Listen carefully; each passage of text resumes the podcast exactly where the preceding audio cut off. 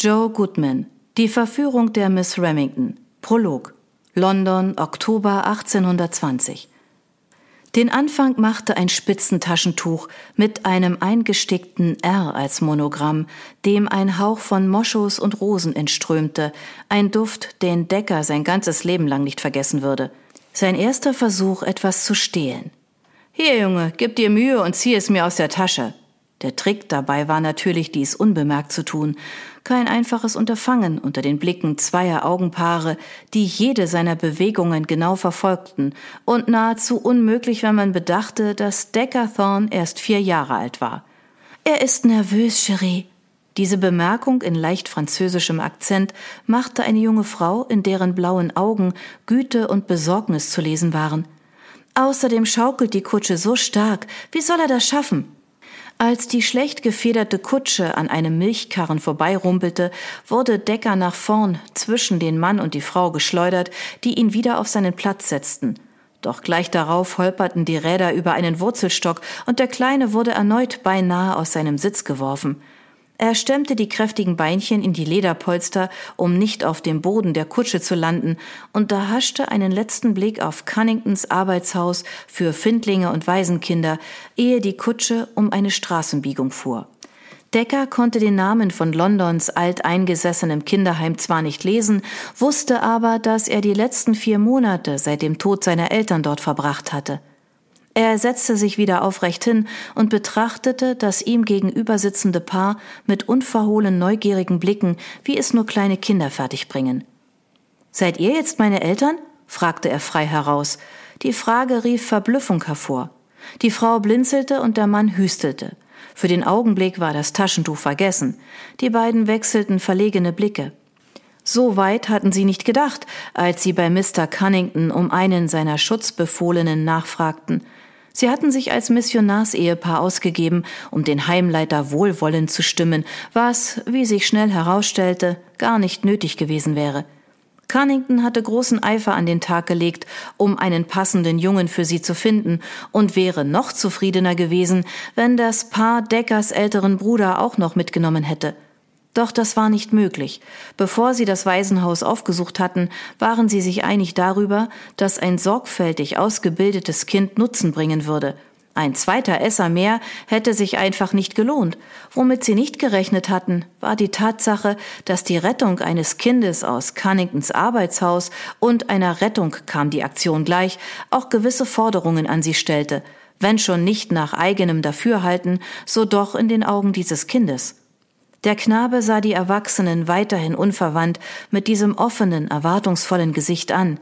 Sein kleiner Mund war ein wenig geschürzt und gab ihm das Aussehen eines Barockengels. Ein Eindruck, der allerdings durch seine ernsten, beinahe weisenblauen Augen wieder wettgemacht wurde.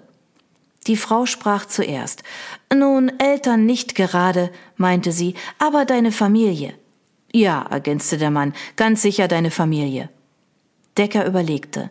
Der Unterschied war ihm zwar nicht ganz klar, schien ihn aber einigermaßen zufriedenzustellen. Einverstanden, sagte er feierlich. Der Ernst des Vierjährigen ging der Frau ans Herz. In ihren blauen Augen glitzerten Tränen, die sie heftig zurückblinzelte. Beim Anblick ihrer Tränen wollte der Mann nach seinem Taschentuch greifen. Der spitzenbesetzte Rand des Tüchleins lugte nicht mehr aus seiner Rocktasche. Er grub tiefer und zog die leere Hand wieder heraus und das Paar wurde zum ersten Mal Zeuge von Deckers Lausbubengrinsen und seinem glucksenden Lachen, dem niemand zu widerstehen vermochte. Auch Jimmy Grooms und Mary Thibodeau konnten sich der reinen kindlichen Freude nicht entziehen. Decker Thorne stahl ihre Herzen ebenso mühelos, wie er Jimmys Taschentuch gestohlen hatte, das jetzt von seinen feisten kleinen Fingern baumelte, die er Marie entgegenstreckte. Charmantes Kind, bemerkte Marie lächelnd und nahm das Taschentuch an sich. Jimmy dachte nicht anders. Sie hatten eine gute Wahl getroffen. Er tätschelte Maries Knie, die sich anmutig die Augen betupfte. Das hast du gut gemacht, Junge, meinte er. Aus Jimmy Grooms Mund, der die Kunst des Taschendiebstahls seit seinem achten Lebensjahr beherrschte, war das ein hohes Lob. Wann hast du? Er stockte, als die Kutsche plötzlich langsamer fuhr und Decker erneut aus seinem Sitz geschleudert wurde. Jimmy fing ihn auf und setzte ihn sich aufs Knie. Das war also der Trick, wie? meinte er anerkennend. Du hast es mir aus der Tasche gezogen, als du vorhin vom Sitz geschleudert wurdest. Braver Junge. Ablenkung ist alles bei unserem Handwerk. Das hast du schnell kapiert. Habe ich recht, Mary? Mary schob das Taschentuch in ihren Ärmel und streckte die Arme nach Decker aus, der sich bereitwillig an sie schmiegte. Ein hübscher Junge, murmelte sie an seinem Scheitel. Ihr Atem wehte seidige Strähnchen seines dunklen Haares auf, die ihre Lippen kitzelten. Ein schönes Kind, das ist er. Marie Thibodeau hatte sich nie Gedanken über ihre Rolle als Mutter gemacht, doch plötzlich befiel sie das überwältigende Bedürfnis, dieses Kind zu beschützen und zu umsorgen. Als älteste von fünf Kindern hatte sie ihre Geschwister beinahe alleine großgezogen, doch nie zuvor war eine so liebevolle Gefühlsaufwallung in ihr gewesen. Brüder und Schwester waren ihrer Obhut überlassen, während die Eltern gemeinsam in der Schenke arbeiteten, die sie gepachtet hatten. Und als Mary in den Gassen von Paris mehr Nutzen brachte und als Ersatzmutter ausgedient hatte, wurde sie ebenso selbstverständlich verkauft wie ein Fass Wein, vielleicht mit weniger Bedauern. Jimmy Grooms hatte sie schließlich von der Straße weggeholt.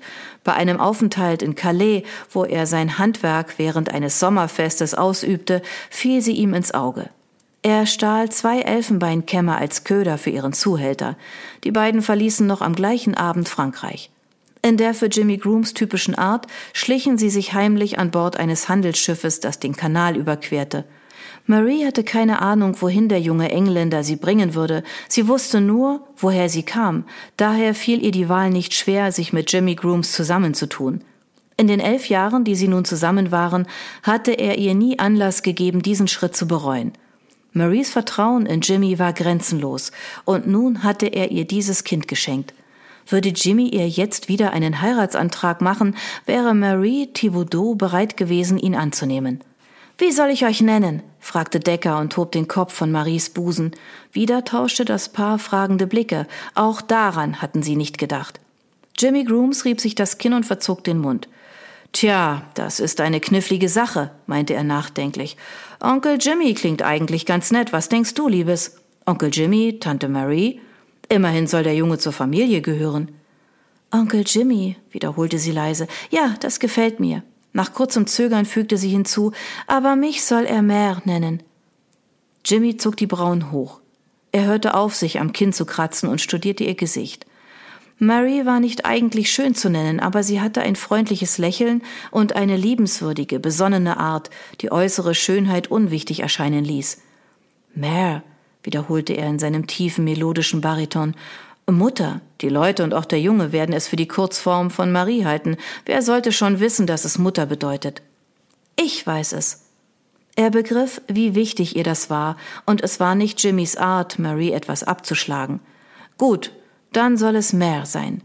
Jimmy gab Decker einen sanften Nasenstüber. Hast du gehört, Junge? Von jetzt an sind wir Onkel Jimmy und Mare für dich. Der Augenblick war für Decker offenbar weniger bedeutungsvoll als für die beiden Erwachsenen. Er nickte nur zerstreut, da seine Gedanken sich längst mit wichtigeren Dingen beschäftigten. Gehen wir bald auf das Schiff? Er begann unruhig in Maries Armen zu zappeln, die ihn losließ, worauf er mit bemerkenswerter Geschicklichkeit auf die andere Sitzbank kletterte und sich ans offene Fenster kniete. Wo ist das Schiff? Jimmy warf Mary einen ratlosen Blick zu. Was meint er, Liebes? Er fragt nach dem Schiff, erklärte sie geduldig. Das habe ich kapiert, aber welches Schiff? Sein Gedächtnis ist offenbar besser als das deine, Cherie. Weißt du nicht mehr, dass du Mr. Cunnington erzählt hast, wir hätten eine Schiffsreise vor? Wir haben uns doch so viel Mühe gegeben, den Heimleiter davon zu überzeugen, dass wir London für lange Zeit verlassen, um das Wort des Herrn zu verkünden. Ach, das, Jimmy schmunzelte. Wir sollten es dir am besten gleich sagen, mein Junge. Wir haben geflunkert. Es ist traurig, aber wahr. Wir haben das Blaue vom Himmel heruntergelogen. Damit hatte er Deckers ungeteilte Aufmerksamkeit gewonnen. Meine Mama sagt, ich darf nicht lügen. Ich glaube, Papa hat das auch gesagt. Ich bin mir nicht ganz sicher. Er furchte die Stirn in kindlichem Ernst und dachte angestrengt nach, ob sein Vater ihn je wegen einer Lüge getadelt hatte. Ja, einmal habe ich gesagt, Gray hat sich auf Papas Hut gesetzt und ihn zerdrückt. Das war falsch. Tatsächlich? meinte Jimmy.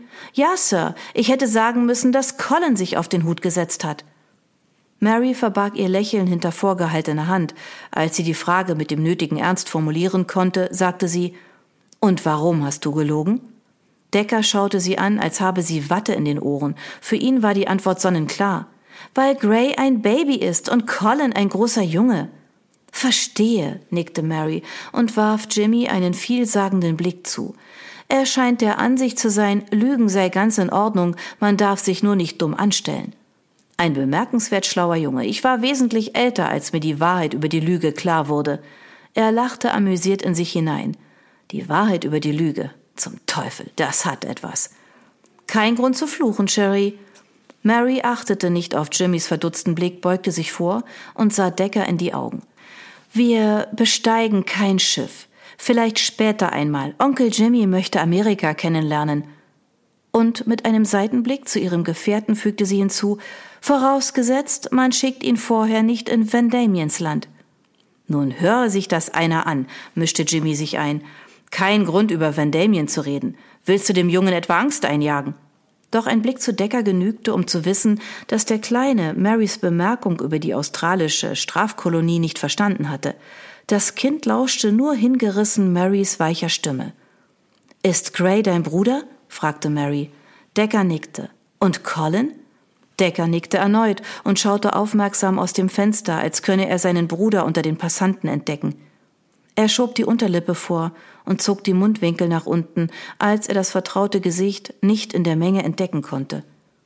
Mary lehnte sich in die Polster zurück. Ich glaube, er begreift nicht, dass er seine Brüder nicht wiedersehen wird, flüsterte sie. Ich wünschte, sie formulierte den Gedanken nicht zu Ende.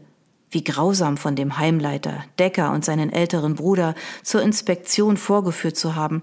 Jimmy hatte ihm deutlich zu verstehen gegeben, dass er nur ein Kind nehmen konnte. Mr. Cunnington aber wollte offensichtlich auch den anderen Jungen loswerden, und Mary kannte den Grund. Colin hatte einen kränklichen Eindruck gemacht, als leide er an Schwindsucht. Sie zweifelte daran, ob der Junge, der nicht älter als acht oder neun sein konnte, das Jahr überleben würde. Nein, es wäre ihr und Jimmy nicht möglich gewesen, ihn auch noch zu nehmen, obgleich sie einen Moment im Waisenhaus beinahe der Versuchung erlegen wäre, es dennoch zu tun. Was ist aus dem Baby geworden? fragte sie leise. Hat Mr. Cunnington es erwähnt? Nur, dass der Säugling bereits abgeholt wurde. Ich glaube, er nannte ihn Graydon. Aus dem Augenwinkel bemerkte er, wie Deckers Kopf zu ihnen herumfuhr, als er den Namen hörte. Da Jimmy nicht weiterredete, wandte Decker sich wieder dem Fenster zu. Ich scheine den Namen richtig in Erinnerung behalten zu haben, meinte Jimmy schließlich. Ein amerikanisches Ehepaar hat ihn mitgenommen. Sie hatten offenbar vor, ihn als ihr eigenes Kind auszugeben. Deshalb haben sie den Knirps und seinen halb verhungerten Bruder abgelehnt. Halb verhungert? Marys Magen krampfte sich zusammen. Ihre Augen verdunkelten sich bekümmert, als sie Decker von Kopf bis Fuß musterte. Er war ein kräftiges kleines Kerlchen mit dicken Armen und Beinen und ein wenig Babyspeck auf dem Bäuchlein. Dieses Kind hatte nicht Hunger gelitten, wieso sein Bruder? Ich hielt Colin für schwindsüchtig. Jimmy Grooms schüttelte den Kopf. Er litt Hunger, antwortete er leise. Ich kenne diesen Blick. Ich habe diesen Blick gespürt. Er war so hungrig, dass er seine eigenen Eingeweide aufgegessen hätte. Mon Dieu, entfuhr es Marie, das wusste ich nicht. Jimmy bedauerte es, ihr gesagt zu haben. Dadurch würden sich ihre Gewissensbisse, den älteren Jungen zurückgelassen zu haben, nur verstärken. Wie solltest du auch? Verhungern ist ebenso schlimm wie Schwindsucht, ebenso tödlich. Er legte den Arm um sie.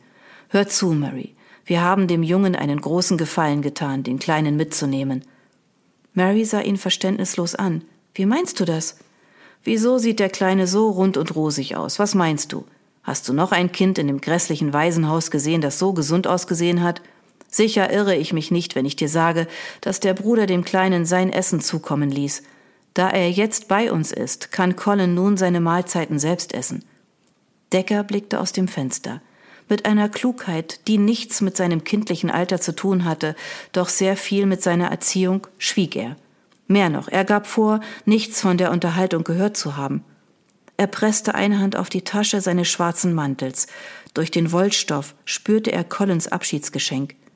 Decker ahnte noch nicht, was es war. Er war zu aufgeregt und verängstigt, um es anzusehen, als Colin es ihm in die Tasche geschoben hatte. Anfangs hatte er auf etwas zum Essen getippt. Colin hatte ihm immer etwas zugesteckt. Nun aber ahnte er, dass das Geschenk nichts mit Essen zu tun hatte. Zum ersten Mal war er froh darüber.